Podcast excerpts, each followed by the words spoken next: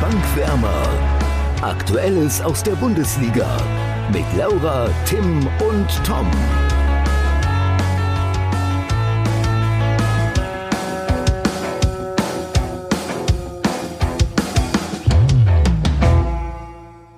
So wie der HSV in der ersten Liga sind auch wir wieder zurück auf Spotify, Deezer und oh, ich höre gerade aus der Regie, der HSV ist gar nicht aufgestiegen. Das ist jetzt blöd. Naja, Fehler passieren nun mal auch an Air. Herzlich willkommen zurück. Also, Entschuldigung, Tom, aber so können wir doch nicht wieder starten. Das ist Wir so starten echt schlecht. ziemlich schlecht.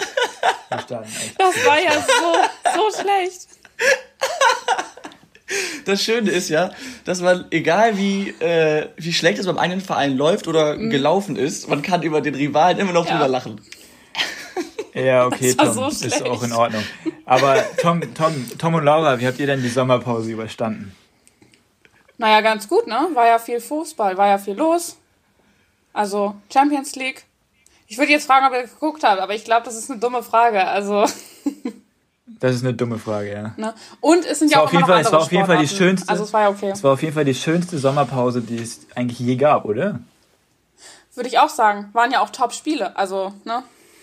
Obwohl ich vermisse die Bundesliga schon immer ein bisschen, aber ich finde, Bundesliga ist schon noch immer was Besonderes.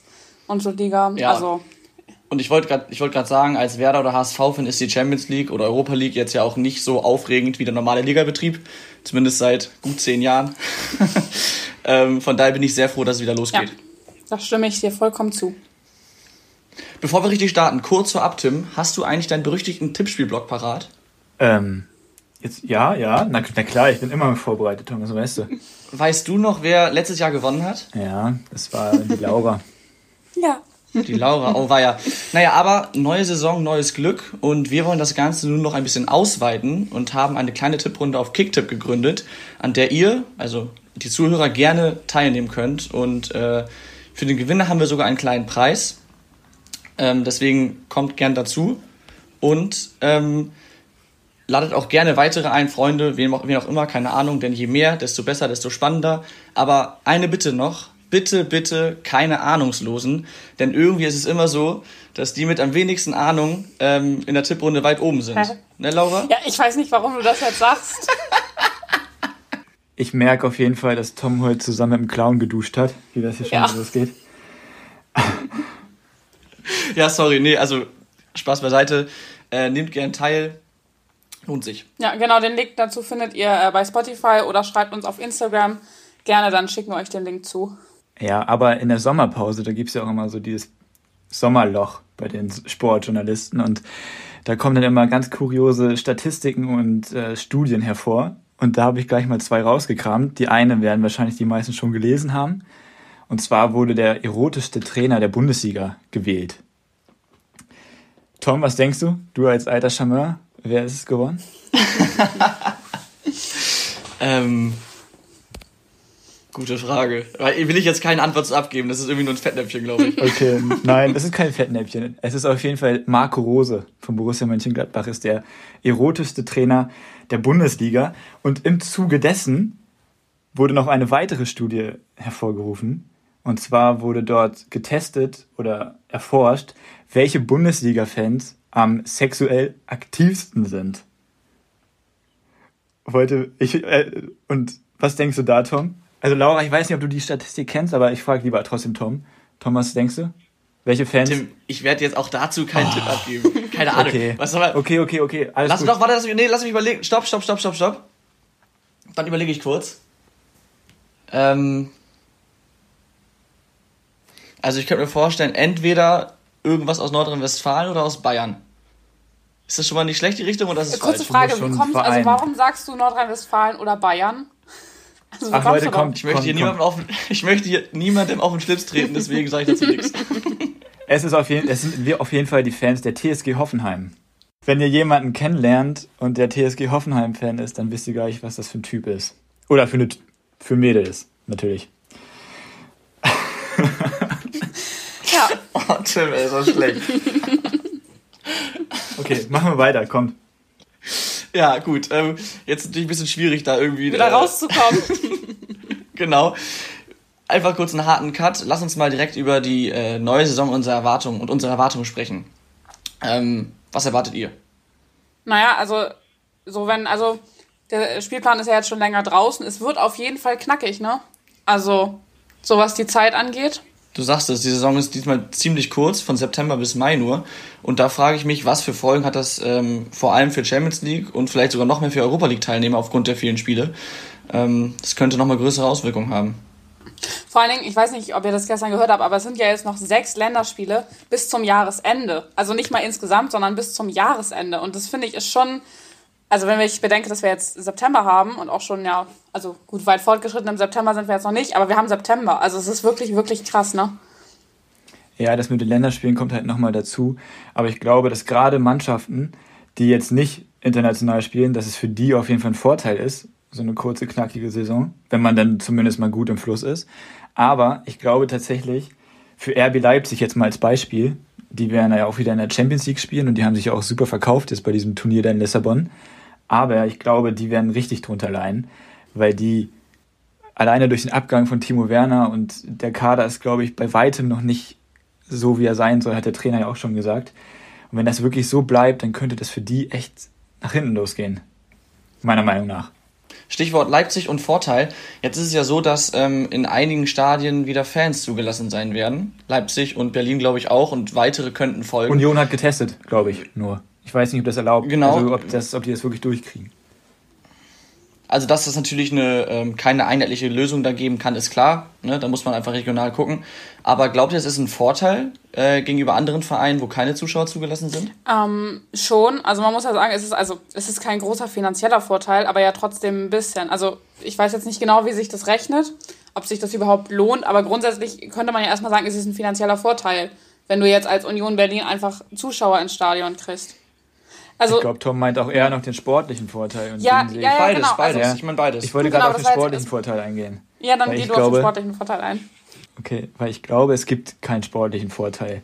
Vielleicht ganz, ganz knapp ein bisschen, aber ich glaube ganz ehrlich, dadurch, dass es so strenge Regelungen gibt für die Zuschauer im Stadion, eben Alkoholverbot, Abstand halten. Ähm, ich weiß auch nicht, wie das mit dem Jubeln aussieht. Ich weiß auch nicht, wie das dann geregelt ist. Hier in Holland war es so, dass die nicht mal singen oder irgendwelche Fangesänge anstimmen durften. So, Also wenn halt keine richtige Stimmung ist, ändert das an der ganzen Tatsache ja auch nichts.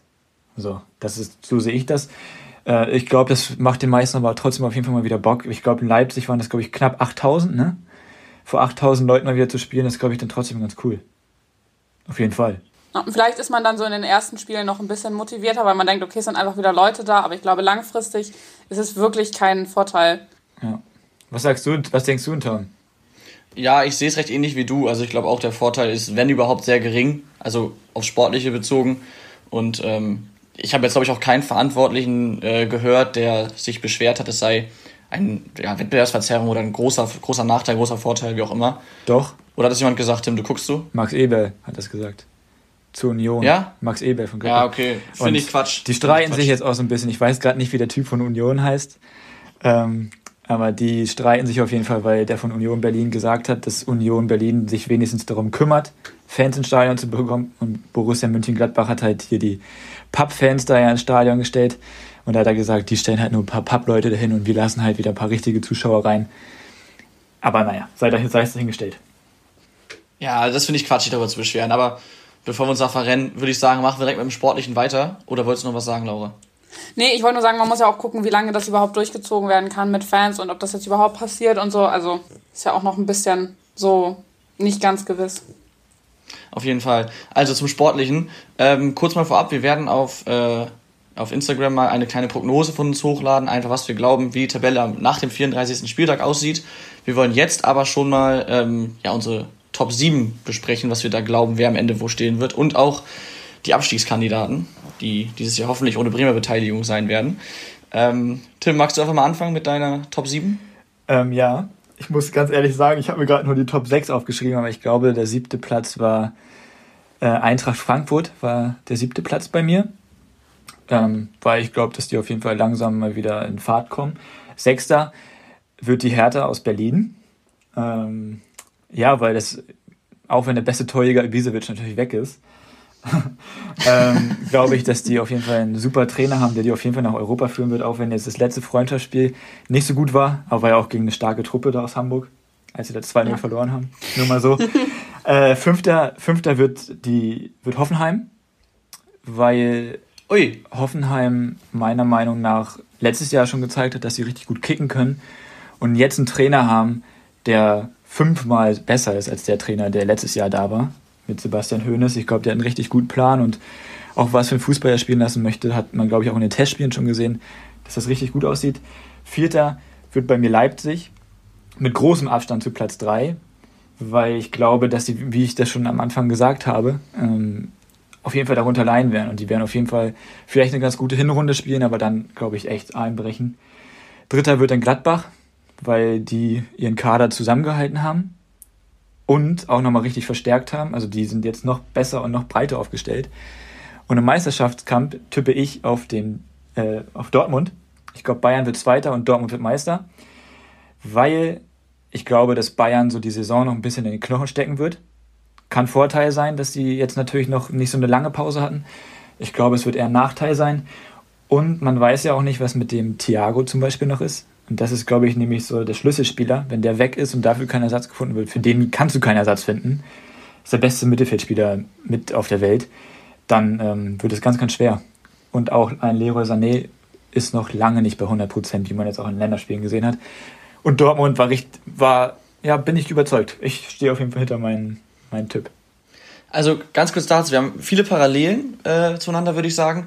Ähm, kurz zur Meisterschaftsdebatte. Hm, vielleicht irre ich mich da jetzt, aber war nicht Thiago letzte Saison auch schon längere Zeit auch verletzt oder hat zumindest nicht spielen können? Also ja, war verletzt. Weil ich meine, da haben sie sich auch ohne ihn gerissen. Und ähm, deswegen, ja, also ich, mal, ich ja, sehe leider, muss ich sagen. Bitte? Ja, es kann passieren, dass Bayern leider vorne ist. Ich tippe lieber immer auf Dortmund, weil mir das Mut macht nochmal. Und ich glaube, dass gerade bei diesem knackigen Spielplan mit gerade mal zwei wirklich gesetzten Mittelfeldspielern, mit Kimmich und Goretzka, das packen die auch nicht. Zumal das auch Nationalspieler sind. Die können ja nicht auf Dauer geschont werden in der Nationalelf. Deswegen glaube ich, dass das wirklich schon echt äh, interessant werden könnte. Ja, ist ein guter Punkt. Also ich habe tatsächlich die letzten, glaube ich, zwei oder drei Jahre immer auf Dortmund gesetzt, mit der gleichen Hoffnung wie du. Äh, diesen Fehler möchte ich nicht nochmal machen, deswegen setze ich auf Bayern. Aus dem einfachen Grund, dass Stand jetzt alle zumindest wichtigen Spieler geblieben sind. Dazu Sané und ähm, die von uns Ende letzter Saison äh, angesprochene Abgewichstheit der Bayern äh, ist für mich auch ein großer Pluspunkt. Ähm, auf der anderen Seite, deswegen glaube ich nämlich auch, dass es spannend werden könnte dieses Jahr. Beim BVB sind außer Hakimi alle wichtigen geblieben. Dazu ist der junge Kader einfach nochmal ein Jahr reifer geworden. Ich glaube, das war auch ein Knackpunkt in den letzten Jahren, dass beim BVB einfach die jungen Spieler dann abgewandert sind, dann kamen neue junge Spieler und so konnte sich kein richtig fester Kern etablieren. Und eben, das spielt da noch mit rein, Sancho ist geblieben. Wobei ich mir da nicht ganz sicher bin, ist er jetzt noch mit ja, vollem Herzblut beim BVB oder will der eigentlich nur noch weg? Wenn der sich da voll drauf einlässt, dann äh, können sie die Bayern auf jeden Fall ärgern und äh, dann wird es bestimmt spannend. Aber trotzdem bleiben sie in meinen Augen nur Zweiter. Ähm, auf Platz 3 habe ich genauso wie du Gladbach, dann Leipzig, auch eben, weil für Werner und Schick bisher kein Ersatz gefunden wurde oder kein adäquater Ersatz, dann müssen sie auf jeden Fall noch was machen. Auf Platz, Platz 5 habe ich Leverkusen. Die hat es, glaube ich, gar nicht genannt, ne? Genau, das ist mir gerade eingefallen. Da muss ich, glaube ich, noch was zu sagen. Die wären bei mir nur Achter und haben überhaupt nichts mit dem internationalen Geschäft zu tun, weil ähm, einfach zwei Schlüsselspieler weg sind. Mit Volland und Havertz. Schick soll jetzt wohl kommen und können die sich wohl auch leisten. Aber so überragend finde ich den jetzt erstens auch nicht. Hat zwar eine ganz gute Saison gespielt bei RB Leipzig, hatte da aber tatsächlich auch deutlich stärkere Mitspieler, als die er bei, Le bei Leverkusen jetzt hat. Und mit dem Trainer und mit dem Kader, den er jetzt zur Verfügung hat, glaube ich nicht, dass die auch nur ansatzweise irgendwie auf die internationalen Plätze kommen werden. Okay, also du sagst es, mit Harvards und Volland sind zwei sehr wichtige Offensivspieler verloren gegangen und bisher ist kein Ersatz da. Ich gehe aber davon aus, dass sie noch was tun werden. Und, und vorbehaltlich dieser Transferaktivitäten würde ich sagen, sie schaffen es doch noch. Wenn da jetzt nichts mehr kommt, würde ich es auch schwierig sehen, zumal Leverkusen in der Europa League auch eine heftige Doppelbelastung hat.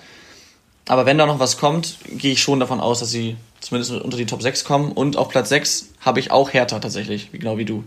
Sehr schön, da sind wir uns da ja schon mal einig. Aber ich finde, das Transferfenster hat ja bis zum 5. Oktober offen dieses Jahr. Das ist natürlich echt lang. Aber der Nachteil ist natürlich auch, wenn du dir jetzt einen Spieler kaufst, musst du den auch erstmal in den Kader integrieren und so. Und das dauert ja auch immer noch mal einen Moment. Der hat die Vorbereitung nicht mitgemacht, der muss erst die Idee von dem Trainer noch kennenlernen und so weiter und so fort. Und Deswegen glaube ich echt, dass das jetzt schon zu spät ist. Da hast du auf jeden Fall recht, aber wenn du mal guckst, es ist in, in dieser Transferperiode fast nichts passiert, weil kein Dominostein gefallen ist und natürlich auch wegen Corona. Ähm, deswegen glaube ich schon, dass sich eventuell viele Vereine noch spät verstärken, wenn sie sich überhaupt verstärken. Das heißt, klar, es ist auf jeden Fall ein Nachteil, sich spät zu verstärken, aber ich glaube trotzdem, ähm, dass es dieses Jahr nicht so eine große Auswirkung hätte wie sonst. Also da wäre ich vorsichtig mit einer Prognose, aber werden wir am Ende ja sehen. Werden wir sehen, ja. Was, was hast du denn, Laura? Wie sieht deine Top 6 oder deine Top 7 Ja. dann aus? Ja, also so einen richtigen Platz 7 habe ich eigentlich nicht. Ähm, aber ich könnte mir vorstellen, dass der VfL Wolfsburg da wieder landet, weil die haben ja jetzt in den letzten Saisons auch schon ganz gute Leistung gezeigt. Ähm, Platz 6 hatte die auch schon angesprochen. Da sehe ich die TSG Hoffenheim. Ich glaube auch, dass die unter dem neuen Trainer ähm, ziemlich viel reißen können. Weil er hat ja jetzt auch letzte Saison mit der zweiten Mannschaft von Bayern äh, in der dritten Liga die Meisterschaft geholt. Das ist ja auch schon eine Leistung. Deswegen äh, glaube ich, dass die auf Platz 6 landen. Auf Platz 5 habe ich bei mir Bayer Leverkusen. Ähm, ich war mir nicht ganz sicher, ob ich sie wirklich auf Platz 5 setze, weil Tim hatte recht. Also nach den Abgängen von Harvard und Volland müssen die wirklich gucken, wie sie das machen. Ähm, weil, ja, ich glaube, das wird schwierig ohne die. Allerdings können sie auch mit Florian Wirtz und Alario die gut ersetzen vielleicht. Deswegen sehe ich die auf Platz 5. Also die schaffen es auf jeden Fall wieder international. Äh, ein bisschen zu eurer Überraschung, weil ihr habt das ganz anders, habe ich auf Platz 4 Borussia Dortmund. Und ähm, ja, ich schätze die nicht so gut ein. Klar, die haben gute Spieler geholt und äh, könnte auch besser werden, aber ich sehe die nur auf Platz 4, weil ich finde, die sind zu instabil. Und ich halte, also ohne jetzt da nochmal die Diskussion aufmachen zu wollen, aber ich halte Favre einfach nicht für den richtigen Trainer, damit Dortmund äh, wirklich erfolgreich wird. Was meinst du mit instabil? Naja, also instabil, vielleicht ist instabil das äh, falsche Wort, sondern ich meine eher so, mir fällt das Wort nicht ein, aber die spielen mal sehr, sehr gut und dann wieder Unkonstant. so richtigen Müll. Inkonstant, genau. Das meine ich. Also nicht instabil, sondern halt nicht konstant. Genau, und deswegen glaube ich, dass die viele gute Spiele liefern werden, aber es am Ende nur für Platz 4 reicht. Ich glaube nämlich auch, dass es nächste Saison sehr, sehr eng wird. Also die werden nicht irgendwie schlechter Platz 4, sondern sehr dicht oben dran. Ähm, Platz 3 habe ich RB Leipzig. Ich bin mal gespannt, wie das ähm, ohne Timo Werner laufen wird. Also ich finde auch, dass sie noch nicht so richtig dafür Ersatz geholt haben. Also Schick ist ja jetzt, ähm, geht ja wahrscheinlich auch zu Leverkusen. Da müssen sie auch gucken. Ja, und ich glaube, dass sie ähm, mit Timo Werner noch Chancen auf den Meistertitel gehabt hätten. Aber ohne glaube ich eher nicht. Also kann ich mir schwer vorstellen. Genau, und ich glaube, dass auch, also Hishang Wang, der ist ja hingewechselt. Der hat ja mal auch für den HSV gespielt. ich weiß nicht, ob ihr Aber euch ich glaube, erinnert. der, bei dem, bei Ja, dem bin ich echt gespannt, weil ich glaube, der könnte echt richtig abgehen unter Nagelsmann. Ich glaube, Ja. das ist genauso der Spielertyp, ist auch absolut derselbe Spielertyp wie Timo Werner. Aber ist halt schon eine große Aufgabe für ihn. Ist halt die Frage, ob er der gewachsen ist. Also ob er mit auch, Ja, wenn man also ihm die kommt ja Zeit auch schon gibt, wenn eine sehr, sehr große Aufgabe auf ihn zu. Ja, trotzdem, Ja. aber wenn man ihm die Zeit gibt und in Salzburg war er auch gut, in Hamburg war es jetzt nicht so super erfolgreich. Aber da war er auch viel verletzt, das muss man Aber- auch sagen. Er war viel verletzt. Aber ja, ich bin gespannt, wie die das machen werden. Aber ich sehe die auf Platz 3. So, und jetzt kommen wir ein bisschen zu mir. Äh, ich habe da so eine kleine Überraschung. Ich sehe nämlich den FC Bayern München nächste Saison auf Platz 2 und nicht als Das heißt, bei Meister. dir wird Gladbach Meister. Bei mir wird Gladbach Meister. ja, und das ziehe ich auch bis zum Ende durch. Ich werde da gar keinen, also gar keinen Zentimeter von abweichen. Einfach, also meine Argumentation beruht eigentlich darauf, dass Bayern nicht schon wieder Meister werden kann. Es ist mir einfach, es reicht jetzt langsam. Und ähm, ja, also man muss eigentlich sagen, FC Bayern München ist momentan schon wirklich sehr, sehr stark. Aber es geht einfach nicht, dass das noch, Saison, noch eine Saison so ist. Und deswegen äh, sehe ich Borussia Mönchengladbach als Meister. Und ich glaube auch, dass sie das wirklich schaffen können. Ähm, ich finde, die haben letzte Saison schon sehr, sehr gut gespielt, auch als Team. Und Marco Rose ist ja ein wirklich sehr, sehr guter Trainer. Ähm, so, und das Team hat sich jetzt nicht groß verändert. Und ich glaube, dass die da jetzt wirklich ein bisschen konstanter spielen. Das war ja letzte Saison auch das Problem, gerade in der Rückrunde. Und ich glaube, dass sie den Meistertitel holen können, wenn auch sehr, sehr knapp. Also ich glaube nicht, dass das äh, sehr klar sein wird, aber ich glaube, mit einem Punkt Vorsprung holen sie vielleicht die Meisterschaft. Ich würde es mir auf jeden Also, Fall wünschen. also, wenn ich dazu mal was sagen darf, ne? ja. Also, Gladbach ist zwar eine gute Truppe, ne? Und ähm, RB Leipzig auch. Aber dadurch, dass dieser Spielplan jetzt so verdammt eng ist und Gladbach das erste Mal jetzt seit langer Zeit wieder Champions League spielt, glaube ich nicht, dass sie das packen können. Und ich glaube trotzdem, obwohl Dortmund den jüngsten Kader oder ein, einer der jüngsten Kader hat, dass, dass die trotzdem erfahrener sind als die beiden Mannschaften. Und ich glaube nicht, dass die auf Platz 4 landen. Also sorry, aber ja, vielleicht, sind, ich bin, vielleicht auch, bin ich also auch am Ende der Dumme, aber nee. ja, wir werden sehen. Also ich also, finde vor allem äh, Gladbach vor Bayern sehr bemerkenswert. Also sowas wie Dortmund vor Bayern, okay, aber Gladbach vor Bayern finde ich schon. Das ist meine ja. steile These. Ja, aber es ist ja auch nicht, dass man immer so langweilig tippt. Ich kann ja jetzt auch nicht immer sagen, also Bayern oder Dortmund, sondern ich tippe halt ja, aber auf Gladbach. Egal, egal, ja. egal. Laura, hast du denn auch bei den Abstiegskandidaten so eine Überraschung? Ja, also ihr hattet das vorhin schon ein paar Mal angesprochen, ähm, dass das bei mir wahrscheinlich so sein wird. Und ich sehe Schalke 04 dieses Jahr auf Platz 16. Man muss sagen, die haben ja letzte Saison eine relativ mhm. gute Hinrunde gespielt. Ähm, wenn sie die Hinrunde nicht so gut gespielt hätten, wären sie ja auch schon da unten mit auf jeden Fall drin gewesen. Die Rückrunde war ja wirklich schlecht. Und sie haben sich jetzt auch nicht sonderlich verstärkt. Und ähm, Sebastian Rudi wird ja jetzt. Stopp, stopp, Ibisevic ist eine Verstärkung. Sorry, aber hallo. Es war mir aber klar, dass du das sagen wirst. Ja. ja, vielleicht. Das muss man auch sehen. Ich meine, also klar, ich. Ist auch schon 36 jetzt, ne? Ja, das wollte ich nämlich sagen. Der ist halt auch schon wirklich nicht mehr der Jüngste. Und ähm, der, also Wagner hat ja selber gesagt, dass der Kader aus, unausbalanciert ist. Und ich glaube, dass denen das zu einem ganz großen Nachteil werden wird. Und deswegen sehe ich die auf Platz 16. Kann natürlich auch sein, dass ich komplett falsch liege und die eine richtig tolle Saison spielen. Aber ich gehe ehrlich gesagt nicht davon aus, ähm, weil das einfach, nee, ich sehe die auf Platz 16 auch jetzt mit Sebastian Rudi als Außenverteidiger, ähm, klar, der hat das gut gemacht, aber so merkt man halt schon, dass das unausbalanciert ist und dass die da jetzt nach Notlösungen ein bisschen suchen. Hä, aber es ist ja, aber ist ja ganz oft so, dass zentrale Mittelfeldspieler auf einmal auch mal als Rechts- oder Linksverteidiger spielen. Und wenn ja. er es gut macht, wo ist denn das Problem? Ja gut, das stimmt auch, aber ich glaube, dass, äh, ja, ich sehe Schalke wirklich auf Platz 16. Also, ich ja, bin gespannt. Genau. Ich hoffe nicht, ey. Ich, das ist ja traurig. Äh, ich glaube auch, dass die jetzt langsam, also was heißt langsamer dran sind, aber die spielen ja jetzt schon seit zwei Saisons so schlecht. Also, ja. Oder sind es zwei Saisons? Ich bin mir gerade nicht ganz sicher, aber ja. Äh, ja, es sind ja, zwei. Sind zwei, okay, gut. Ähm, auf Platz 17, also als direkten Absteiger, sehe ich dann den ersten FC Köln. Ähm, ich finde, die haben letzte Saison am Ende schon wirklich schwach gespielt und ich halte Gistol für keinen guten Trainer, also tue ich wirklich nicht. Nicht nur also ich mag den einfach nicht. Ich glaube, das ist kein Trainer, der eine Mannschaft lange in der Bundesliga halten kann. Und auf Platz 18 sehe ich dann den FC Augsburg, weil die haben zwar schon direkt zu Beginn, äh, beziehungsweise zum Ende der ähm, letzten Saison ganz gute Transfers gemacht, aber das sind auch schon alles relativ alte Spieler. Und ich glaube, dass der FC Augsburg jetzt, ich meine, die spielen ja jetzt auch schon ein bisschen länger in der Bundesliga, aber ich glaube, sie können mit dem Niveau einfach jetzt nicht mehr mithalten. Und deswegen sehe ich die auf Platz 18 und damit als direkten Absteiger. Also ja. das sind echt sehr mutige Tipps, Laura. Aber ich bin gespannt. Ja, ich, ich gehe immer mit mutigen Tipps. Weißt du, ich sage, ich tippe ja auch nicht bei jedem Spiel 2-1. Sondern, weißt du, wenn du... Wäre vielleicht besser. Hä? Ich habe doch gewonnen. ja, alles gut. Okay. Ja. Bist du dann fertig? Ich bin fertig. Ja gut, ich mache mal weiter. Ähm, ganz kurz einmal zu Schalke, Laura. Ich sehe bei denen auch eine ganz, ganz schwierige Saison.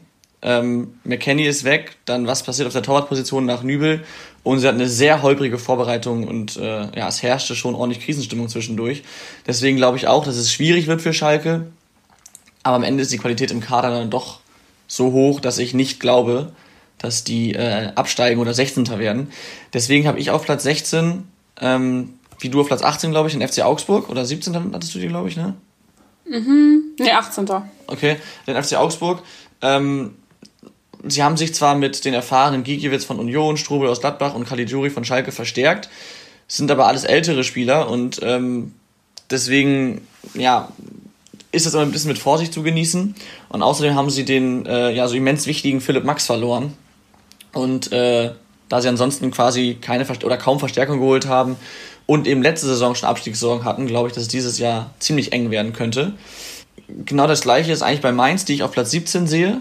Ähm, sie haben sich zwar mit Innenverteidiger Kilian aus Paderborn gut verstärkt, ansonsten aber auch wenig geholt und genau wie Augsburg letzte Saison schon Abstiegssaison gehabt. Und ähm, am Ende sehe ich dann Augsburg eben einen Platz vor Mainz aufgrund der erfahrenen Neuzugänge, weil ich glaube, dass die da mit ihrer Bundesliga-Erfahrung dem Verein oder dem, der Mannschaft helfen können. Und auf Platz 18 sehe ich leider Bielefeld. Ähm, die haben zwar eine tolle Zweitligasaison gespielt und ich habe mich auch selber den Aufstieg eines Traditionsvereins gefreut, aber ähm, ich kann mir nur schwer vorstellen, dass es für die erste Liga reicht. Und ähm, für mich ist Bielefeld so ein typischer Aufsteiger wie letzte Saison Paderborn oder vor einigen Jahren mal Greuther Fürth, die zwar irgendwie sympathisch sind, aber am Ende recht deutlich wieder runter müssen. Deswegen also, Tom, sind sie für mich am Ende 18. Ich kann deiner Argumentation auf jeden Fall folgen, aber ähm, ich, wünschte, ich wünschte, dass Bielefeld absteigt. Ich glaube aber, dass sie leider 16. wären, weil ich finde eben, dass sie wirklich nicht so ein typischer Aufsteiger sind wie Paderborn, sondern die haben so eine stabile Zweitligasaison gespielt. Die sind unangefochten Erster geworden, waren die gesamte Saison über so stabil und der, die wichtigsten Spieler im Kader sind geblieben, haben sich auch nochmal in den richtigen Positionen verstärkt und haben eine gute Vorbereitung gespielt. Äh, Schalke habe ich auf jeden Fall überhaupt nicht als Abstiegskandidaten. Die werden irgendwo im Mittelfeld rumstolpern, aber ja, weil die Qualität einfach viel zu hoch ist. Und auch ein Sebastian Rudi als Rechtsverteidiger ist schon noch echt ein Sebastian Rudi als Rechtsverteidiger. Den, das ist schon in Ordnung. ähm, auf Platz 17, auf Platz 17 habe ich dann leider Mainz, weil ich finde Mainz ist ein sehr, sehr sympathischer Verein. Aber sind leider echt, das reicht glaube ich nicht für die Bundesliga. Was ich dazu sagen muss, Köln hat bei mir auch nichts mit dem Abstieg zu tun, weil ich glaube, dass Gisdol sie in der Vorbereitung auf jeden Fall nochmal rumreißt. Ich mag Gisdol als Typen auch nicht, aber im Endeffekt ist er ein guter Trainer. Auf Platz 18 wird dann bei mir der FC Augsburg, weil ich den Trainer einfach unsympathisch finde und der echt nichts gerissen hat bis dato. Der ist, also ich, äh, Heiko Herrlich ähm, wird absteigen mit äh, Augsburg. Wie Tom das auch schon gesagt hat, Philipp Max, der Abgang ist, glaube ich, schon hart. Die haben sich aber einen guten neuen äh, Rechtsverteidiger geholt, der spielt auch in der U21 Nationalelf von Polen. Aber alle anderen Zugänge sind halt total alt und haben halt auch schon die ganze Karriere hinter sich. Und ich glaube nicht, dass Augsburg die Klasse halten kann. Okay, da haben wir ja eigentlich, glaube die drei letzten genau gleich, nur halt in einer anderen Reihenfolge, ne? aber die gleichen Vereine. Kann das sein, Tim? Augsburg, mhm. Mainz und Bielefeld, ne? Ja, genau. Krass. Das ist ja schon mal, zeugt ja schon mal von hohem Fachwissen. Ja, ne, Laura? Glaube ich auch, glaube ich auch. Ja, ähm, nun wollen wir auch noch über die Auf- oder über unsere Prognose zu den Aufsteigern, ähm, über die Aufsteiger der zweiten Liga sprechen. Also, was wir glauben, wer am Ende aufsteigt in die erste Liga. Ihr habt bestimmt den HSV da stehen, oder? Laura, Ey, Laura kann ja anfangen. Mir wirklich Wahnsinn. Ja, es ist mir wahnsinnig schwer gefallen, das für die zweite Liga, weil ich finde, und das haben auch die letzten Jahre immer bewiesen, die zweite Liga ist echt so eine Wundertüte. Weil so jetzt jeder Verein kann es nicht, aber die alle, die letzte Saison in den Top Ten gespielt haben, äh, können diese Saison die Chance haben, aufzusteigen. Deswegen habe ich, also ich habe tatsächlich äh, auf Platz 1 den HSV, aber auch nur ein bisschen aus Trotz. ähm, und ich finde, sie haben tatsächlich sehr gute Transfers geholt. Ich habe schon von Tim gehört, dass es da auch andere Meinungen zugibt. Äh, ich finde die sehr gut, weil das ist das, was dem HSV immer gefehlt hat, so ein bisschen Erfahrung und diese Stabilität, weil das ist ja das, was am Ende dann meiner Meinung nach immer schiefgegangen ist, dass es einfach super viele junge Spieler waren, die einfach super unsicher geworden sind. Und ich glaube, dass mit einem Simon Terodde, ähm, Jasula und mit Leisner da echt gut geholfen ist. Äh, genau. Dann habe ich auf Platz zwei führt. also wie gesagt, ich habe da einfach ein bisschen geguckt, okay, ja, oh, Tim guckt mich schon wieder so entsetzt an. Entschuldigung, Entschuldigung, Entschuldigung. Äh, ja. Ja, ich habe einfach geguckt, ich glaube nämlich nicht, dass Düsseldorf oder Paderborn ähm, da wird spielen. Und ich glaube auch nicht, dass Nürnberg oder Hannover da jetzt noch mitspielen. Und Fürth hat ja meiner Meinung nach letzte Saison schon sehr gut gespielt. Hm, ich wollte eigentlich da, ähm, Darmstadt aufschreiben, aber da ist ja der Trainer äh, gegangen, wenn ich mich nicht irre. Und ich glaube, ich, da muss man halt gucken. Die haben aber einen starken Trainer geholt. Läuft. Mit Markus Anfang, das ist schon ein starker ja. Trainer, der mit Köln eigentlich auch aufgestiegen ist. Auch wenn er am Anfang kurz davor gefeuert ja. wurde. Ja, also so Fürth oder Darmstadt, glaube ich, haben schon eine Chance auf Platz zwei und dann halt einer von den beiden auch auf Platz drei. Aber ich glaube auch zum Beispiel, dass Kiel eine gute Chance hat, nochmal ähm, um den Aufstieg mitzuspielen. Die haben ja jetzt schon sehr viele, sehr gute Zweitliga, sehr viele. Die haben ja jetzt schon mehrere gute Zweitligasaisons gespielt und wie gesagt, die zweite Liga ist eine Wundertüte. Wir werden sehen. Aber der HSV steigt auf. Ich bin da jetzt diesmal fest überzeugt von und werde am Ende der Saison wahrscheinlich wieder richtig traurig sein und richtig enttäuscht, dass es nicht passiert ist. Also, Aber ich setze da mal drauf. Also Laura, wir haben eine Sache gleich bei unserem Tipp. Wir haben beide den HSV auf Platz 1. Ich glaube auch, dass der HSV okay. erster wird weil ich kann das, also das ist ganz klar, ich glaube, dass der HSV sogar recht dominant und mit äh, weitem Abstand Erster wird, weil sie mit Abstand die besten Transfers gemacht haben in der zweiten Liga, die wichtigsten Spieler geblieben sind, auch wenn Adrian Fein natürlich gegangen ist, was jetzt aber nicht unbedingt wehtut, finde ich. Und mit, nee, weil der war ja am Ende auch nicht mehr so präsent. Ja, und, also, und mit dem Trainer, der Trainer ne? ist halt Weltklasse, ja. das muss man halt auch mal so sagen. Aber ist auch egal. Ja, ich glaube, ja, zweiter wird Hannover, stimmt. weil Hannover hat auch gut eingekauft und ähm, die haben den Rest der letzten Saison auch stark zu Ende gespielt. Und Platz drei ist so eine Wundertüte. Ich würde mir wünschen, dass es Holstein Kiel wird, weil die sich halt auch gute Spieler geholt haben, wie Finn Bartels von Bremen zum Beispiel. Aber ich glaube, Platz drei wird der VfL Bochum, weil die auch sehr stabil waren letztes Jahr. Und Tom, was denkst du? Am Anfang hat Bochum aber noch fast um den Abstieg mitgespielt. Die aber hast, du, die, aber hast du mal die Rückrunde unten. gesehen? Ja, die Rückrunde war überragend. Das lag natürlich auch an Winsheimer, der jetzt wieder zurück beim oh HSV Gott. ist. Tom, denkst du auch, dass der HSV aufsteigt? Ja, also vorab einmal, ich habe mich äh, aus einem Grund, namentlich Erstklassigkeit meines Vereins, nicht so sehr mit der zweiten Liga befasst. Deswegen habe ich mir jetzt nur zwei Vereine aufgeschrieben, weil ich glaube, dass der dritte es in der Relegation eh nicht schaffen wird. Und diese zwei Vereine sind für mich ähm, Hannover 96 und der HSV.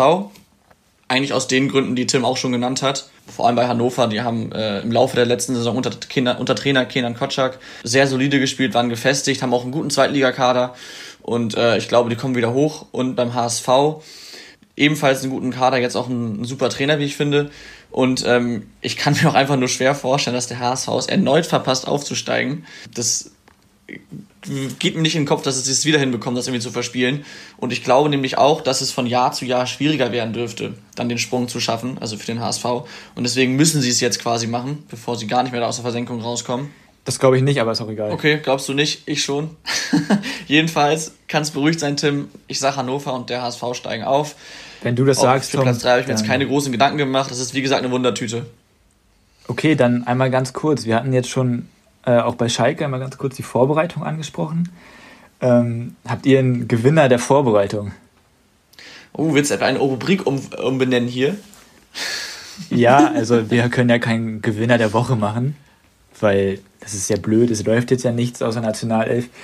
Deswegen finde ich, könnte man ruhig mal einen Gewinner der Vorbereitung machen. Ich habe drei, falls es euch interessiert. Ja, dann fang du mal an, ich habe nur zwei. Okay, ich habe zwei, die uns auf jeden Fall sehr gut gefallen. Äh, einmal den HSV und einmal Werder Bremen, weil ich finde, dass beide eine gute Vorbereitung gespielt haben, auch wenn Hamburg ein paar unnötige Spiele verloren hat. Ich glaube, dass bei Hamburg endlich so ein Umdenken stattgefunden hat. Und hat man jetzt im letzten, klar darf man Testspiele nicht überbewerten, ich weiß, und die HSV-Fans neigen immer sehr dazu, aber das hat man im letzten Testspiel auch auf jeden Fall so gesehen, finde ich. Und ich glaube, dass der Trainer einen klaren Plan verfolgt und dass das auf jeden Fall klappen wird. Und Werder Bremen hat eine überzeugende Vorbereitung gespielt, also mega, finde ich. Und hat halt viele junge Spieler dazu bekommen, die ich auch wirklich schon fast als Stammspieler sehen würde. Mit Felix Agu, der halt auch schon beim VfL Osnabrück überragend war. Und der andere, der heißt Mbom oder so, wenn ich den jetzt richtig ausspreche. Ja. Äh, der auch auf, der glaube ich eigentlich zentraler Mittelfeldspieler war, jetzt als Rechtsverteidiger gespielt hat, hat auch überragend gespielt, wie ich es gelesen habe. Deswegen, und der letzte Gewinner der Woche, äh, der Vorbereitung, war schon mal ein Gewinner der Woche. Und das ist der Vedat Ibisevic. Weil. Ja, wusste ich. Ja, klar, ist doch klar. Ähm, ich meine, er geht zu Schalke, was jetzt mutig ist, sage ich jetzt mal so. Spielt aber dann für gerade mal 100.000 Euro ähm, und spendet es halt komplett. Also der spielt quasi umsonst. Mhm. Und ähm, das finde ich schon sehr, sehr cool und bemerkenswert. Ja, die Prämien kassiert er als Gehalt, ne? Also er kassiert, ja, genau. kassiert die Prämien. Ja. Aber trotzdem sehr gut. Ja. Äh, ich mache einfach mal weiter. Ich habe auch wieder Ibisevic. Jetzt hast du mir meinen grandiosen Joke zerstört. Ähm, ja, und zwar würde ich sagen, dass er, äh, dass Ibisevic für mich ein Gewinner ist, weil er halt äh, zum einen sich gemeinnützig bereit erklärt hat, seine eigenen Interessen zurückzustellen und für den Cast Club Schalke zu spielen. Oh, jetzt ja. mal ein bisschen lachen können. Komm, du merkst es halt, du merkst Nein, es halt an der Reaktion so, ne? Also. Ja. Okay, gut, schwamm drüber. Und was du sagst mit dem Spenden von des Gehalts finde ich super. Dann habe ich noch, äh, auch aus nicht sportlichen Gründen, äh, die TSG 1899 Hoffenheim. Wegen weil, den Fans? Äh, deren Trikots. Bitte? Wegen den Fans. ja, ist auch egal. genau, genau, Tim. Ja, wegen der, wegen der Fans. Nee, ähm, weil äh, deren Trikots aus äh, einem Stoff bestehen, das aus recycelten Plastikflaschen hergestellt wird. Ähm, das finde ich ist eine super Aktion, während andere Sportler oder Vereine oder wer auch immer immer von sozialer Verantwortung und so weiter sprechen, haben sie es umgesetzt und ähm, deswegen sind es für mich ein Gewinner der Vorbereitung.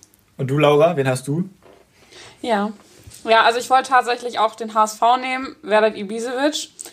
Also die beiden, so. Aber das habt ihr mir jetzt kaputt gemacht und deswegen drehe ich das Ganze jetzt mal um und mache daraus den Verlierer der Vorbereitung. Und das ist für mich die deutsche Nationalmannschaft. Und zwar auch aus einem nicht sportlichen Grund. Ich weiß warum. Das habt ihr wahrscheinlich mitge... Ich hatte es auch überlegt, aber dann habe ich gedacht, es ist dumm.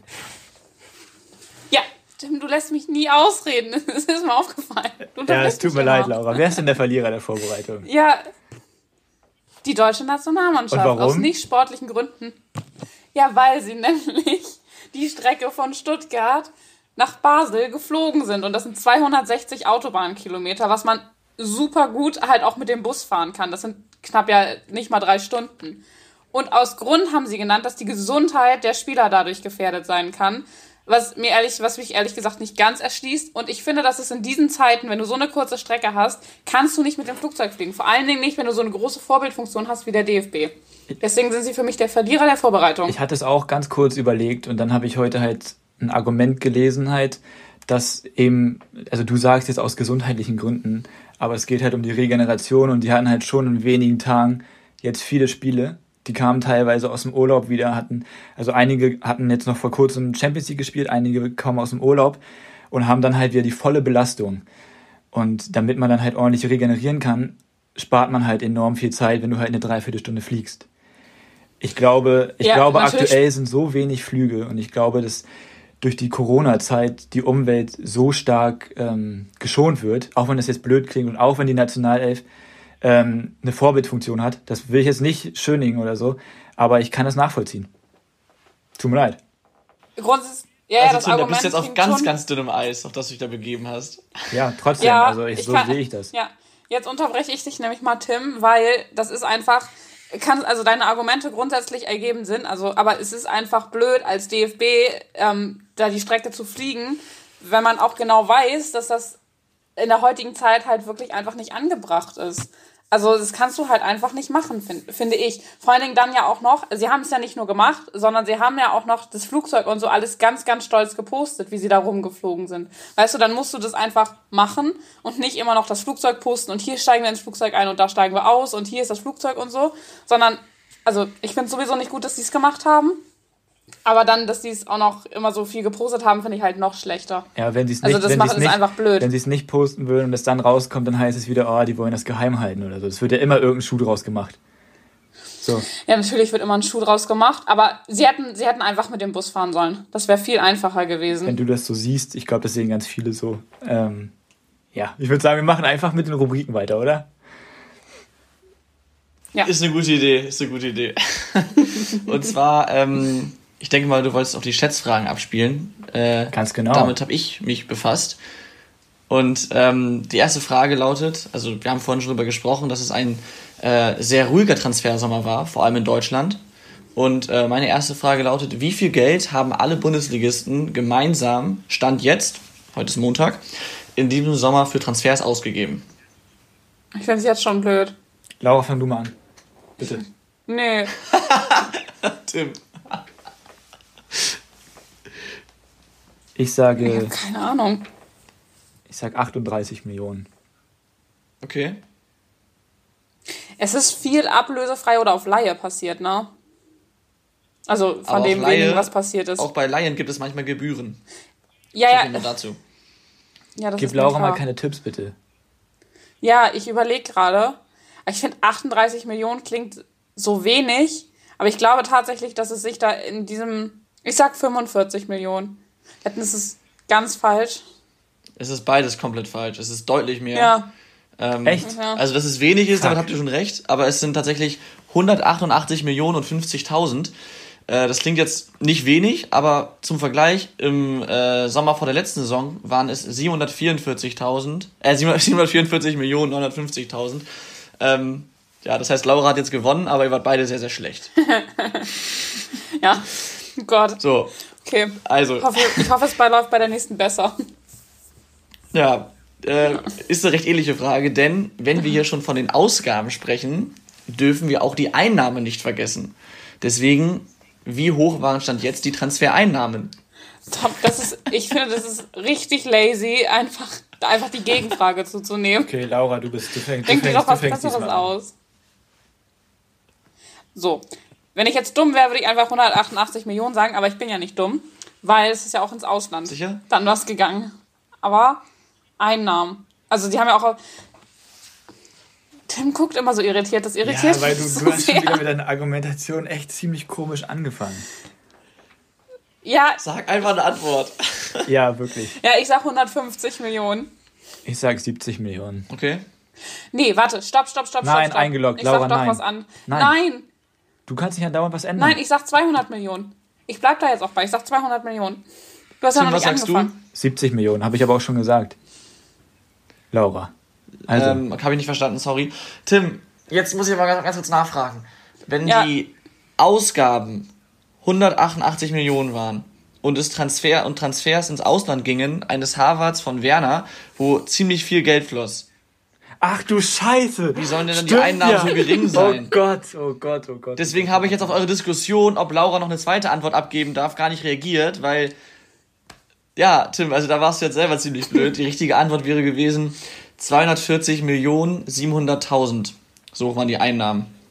Letzte Saison waren die Einnahmen übrigens, um das kurz zu vervollständigen, 577 Millionen 295.000. Also Tim, Sorry, Laura, ich, glaube, sag, es ist ich sag nicht nochmal, ich sag nicht, schnell ich sag nicht nochmal, dass du blöd bist. Tut mir leid, Laura. Wie bitte? Ich sag nicht Ja. nochmal, dass Laura blöd ist. Und mich immer so irritiert angucken. Okay, zur dritten Frage. Auch über ihn haben wir vorhin schon gesprochen, denn es geht um Neuschalker Vedat Ibisevic. Und ich möchte gerne von euch wissen, wie viele Tore er in seinen, in seinen 340 Bundesligaspielen erzielt hat. Wie viele Spiele? 340. Okay, Tim, du fängst an. Ich weiß, dass ihm noch sechs Tore fehlen, um auf Platz 3 der ewigen Torjägerliste zu, äh, ne, zu kommen. äh, wenn ich jetzt wüsste, wie viel Platz 3 hat, ne? Das, wär, das würde mich jetzt weiterbringen. Ähm, ich sag, er hat 117 Tore geschossen. Okay. Laura? Ja, ich sag 126. Ich Kann ja ziehe nicht mehr meinen Hut. verlieren. Das ist überragend. Das sind 127. Nicht schlecht, Laura. Oh, Also, Wie Tim, cool. ich- das ist ganz, also Tim, du hast auch schon gut geschätzt, aber du hast gegen Laura wirklich die, die jedes Mal verloren hat, glaube ich, bei den Schätzfragen. Auch mit Abstand. Ich hast möchte du jetzt- mit Klatsche. Weißt du, ich bin jemand, müssen. ich bin jemand, stopp, stopp, Laura. so fast ein Laura, Laura. Also ich suche, wenn ich, wenn ich verliere, dann suche ich ganz gerne die Schuld bei anderen. Und ich möchte ganz klar und deutlich sagen, dass die Schätzfragen scheiße waren. Das war, Was ist wieso das denn? aber, aber ist auch, ist auch okay. Ist auch okay, ich akzeptiere es. Ähm, ja. bleibt mir auch nicht viel anderes übrig. hab. Aber wenn wir jetzt schon bei den Rubriken sind, dann ähm, können wir gleich nochmal eine andere Rubrik vorstellen. Und zwar sind wir zwar schon bei einer Dreiviertelstunde, aber normalerweise kam jetzt ja die Assoziation, aber wir haben uns jetzt was anderes ausgedacht. Und zwar heißt es, oder heißt die Rubrik Zitat der Woche. Und da sucht jemand zwei oder ein Zitat raus ähm, und die anderen müssen dann dementsprechend halt raten, wer das gesagt hat und halt begründen, warum das der Spieler, der Verantwortliche hätte sagen können. Ich habe heute, Beziehungsweise generell ein bisschen drüber sprechen, meinst du, ne? ja genau, ich habe heute auf jeden Fall zwei rausgesucht. Das erste, seid ihr bereit, lautet folgendes. Wenn man 19 ist, gibt es nichts Größeres, als wenn Raul oder Hünteler einem den Daumen zeigen. Ich hatte das große, Gr- große Glück, dass ich unter Ralf Rangnick direkt spielen durfte. Das hat mir den Einstieg damals erleichtert. Habt ihr eine Idee? Okay, Laura, fang du mal an. Nee, ich bin. Oh, das wird schon wieder nicht meine Rubrik. Ich habe ehrlich gesagt gar keine Ahnung. Ich bin gerade schon am Überlegen. Kannst du das nochmal vorlesen? Wenn man 19 ist, gibt es nichts Größeres, als wenn Raoul oder Hünteler einem den Daumen zeigen. Ich hatte das große Glück, dass ich unter Ralf Rangnick direkt spielen durfte. Das hat mir den Einstieg damals erleichtert. So, jetzt müsste man ja grundsätzlich wissen, wer mit 19 bei irgendeinem Verein angefangen hat den damals Ralf Rangnick trainiert hat. Weißt du nicht mal, welcher Verein So, gemeint in- ist? Das kann ich dir verraten. Das kann Also. Laura, das ist wirklich schwach, das weiß ich. jeden Raul Fall. und Ja. Hünteler. Jetzt Bei solltest du, das solltest du auch anfangen, damit ich dir keine Tipps gebe. Ja, Tom, Tom, fang du doch mal an. Ich möchte jetzt gar nicht. Also, es geht Oh auf Gott, das ist jeden heute nicht Fall. meine Folge. Es geht auf jeden Fall um Schalke 04, bin ich mir ziemlich sicher. Okay, gut. Ähm, Ja, das habe ich nämlich auch gedacht. Ich war mir noch nicht hundertprozentig es ist, sicher. es ist nur ziemlich lange her, dass Rangnick da Trainer war. Und wenn ich überlege, Raoul und Hüntel haben da noch gespielt. Raoul, wie lange mag das her sein? Bestimmt schon an die 10 Jahre. Das heißt damals 19, das heißt es ist jetzt schon Ende 20, vielleicht sogar noch älter. Ähm, ich gehe gerade so ein paar langjährige Schalker durch, aber es kann das sein, dass er nur zwei Saisons da gespielt hat, dann abgehauen ist. Also es ist, es ist halt Ist auch schon schwierig. schwierig. Ja. Habt ihr gar keine Idee? Also es ist schon schwierig. Sonst kann ich es auch gerne einmal auflösen. Löse mal auf. Also ich finde meine Ja. Herleitung bisher war überragend, besser geht's nicht. Ja, also Ja, ihr habt recht. Also Tom, du hast Fall. auf jeden Fall recht. Es war aber auch recht offensichtlich, dass es halt Schalke ist.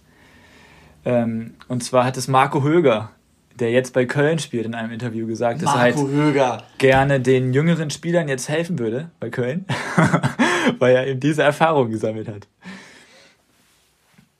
Also wollte Ja, sich kurz aha. auf eine Stufe setzen mit Raoul Hünteler. Ja, ja, absolut. Selbstbewusst. Finde ich gut. Okay, ich weiß nicht, also das, das nächste Zitat, das hättet ihr, oder hat jemand von euch vielleicht schon gelesen, je nachdem, wie äh, viel ihr so in letzter Zeit in den sozialen Medien unterwegs wart. Das ähm, nächste Zitat ist das hier. Ich habe es nicht mehr gebraucht, auf dicke Hose zu machen und Teil des materialen Wettrüstens zu sein. Teilweise ist es ja so, dass die Spieler sich überbieten müssen. Wenn der eine ein dickes Auto kauft, muss der andere nachziehen. Da fallen mir mehrere ein, die das gesagt haben können. Okay, dann kannst du ja direkt mal einsagen und begründen. Also ich finde, das klingt wie nach jemandem, der halt jetzt seine Karriere beendet hat. Also der nicht mehr aktiv Fußball spielt. Liege ich damit falsch? Nein, damit liegst du richtig. ne? Ja. Ähm, und ich weiß, dass André Schürrle hat ja ziemlich viel Kritik jetzt gerade erst geäußert. Warte, ja. Also sagst du Schürle? Ja. Ja, würde ich sagen. Okay. Kann sein, dass ich das jetzt gerade falsch herleite, aber Alles gut. ich glaube, der hat das ja kritisiert und es klingt nach Kritik, deswegen, also es ist Kritik, deswegen nehme ich André Schürrle. Tom? Ich hatte jetzt auch, mein erster Gedanke war auch Schürle, aus den eben genannten Gründen. Wenn ich noch einen weiteren nennen sollte, boah, schwierig. Ähm mein allererster Gedanke, noch bevor du fertig warst mit dem Zitat und auch bevor Laura eben geantwortet hatte, war eventuell Max Kruse, weil der jetzt ja auch so ein bisschen, als es zur Union ging, ähm, ja, gesagt hat, er will jetzt noch ein bisschen, irgendwie ein, zwei Jahre, ähm, ja, einfach Fußball spielen und deswegen eben Union Berlin. Und, äh, aber das macht dann mit dem Ende keinen Sinn mehr, deswegen, ich wüsste jetzt auch keinen zweiten, der das gesagt haben könnte. Ja, genau. Also es ist auf jeden Fall jemand, der jetzt seine Karriere beendet hat und es ist jetzt nicht komplett dumm gewesen. Also es hätte auch durchaus André Schöle sein können. Es war aber nicht André Schöle. Ähm, es war René Adler in einem Interview, weil er schon damals, er hat schon okay. damals, er hat damals sich schon darüber aufgeregt, weil er meinte, dass alle seine Kollegen so dicke Karren hatten. Und als er in Hamburg gespielt hat, hatte er, hatte er einen Smart und er hatte dann immer, er war dann gefühlt zwei Stunden früher zu Hause als alle anderen, weil keiner in Smart geguckt hat und keiner ein Autogramm haben wollte dann. Und alle anderen mit ihren Ferraris wurden angehalten und halt nach Autogramm gefragt. Ja, So. natürlich. Aber ja. Ja, okay, vielleicht waren die beiden Zitate nicht so glücklich, aber in die Richtung wird es so gehen und ähm, mal schauen, was die andere, was der nächste so für Zitate raussuchen wird. Ja, also ich merke total, das wird meine Rubrik. Das wird absolut meine Rubrik. Ja, gut, dann äh, war es das ja für, für diese Woche. Ähm, jetzt am Wochenende geht der, geht der DFB-Pokal los. Viel Spaß dabei auf jeden Fall. Vielen Dank fürs Einschalten. Kommt, wie gesagt, gerne in die Tipprunde. Äh, Beschreibung oder Link ist in der Beschreibung. Und ja, ansonsten hoffentlich bis nächste Woche. Tschüss. Ciao, ciao. Bankwärmer. Aktuelles aus der Bundesliga. Mit Laura, Tim und Tom.